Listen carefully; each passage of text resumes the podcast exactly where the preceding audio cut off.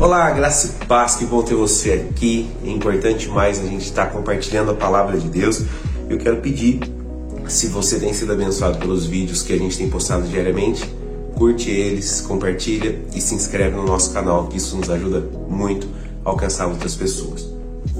Vamos para a palavra? Livro de Romanos, capítulo 15, versículo 13. Aprendendo a aprender, 5. Diz assim: Que Deus a fonte de esperança os encha inteiramente de alegria e paz, em vista da fé que vocês depositaram nele, de modo que vocês transbordem a esperança pelo poder do Espírito Santo. Olha que legal.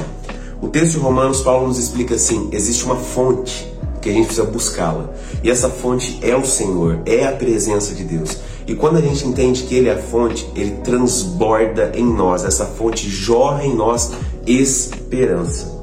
A desesperança, a falta de esperança, talvez seja um dos sintomas mais graves dessa geração pessoas desanimadas, pessoas abatidas, pessoas opressivas, pessoas oprimidas, que não conseguem ter esperança em nada. Então nós precisamos entender, há uma esperança para nós. E o que nos faz acessar essa esperança que renova o nosso coração é a nossa fé. É através de uma atitude de fé, porque é exatamente isso por causa da fé que nós depositamos nele, nós temos acesso a essa fonte de esperança. É onde o nosso coração, a nossa vida será renovada. E é tão interessante que essa fonte de esperança vai nos encher de alegria e paz. Alegria e paz quando alcançados na nossa vida, são dois sentimentos que organizam a nossa casa, organizam a nossa família, organizam a nossa vida.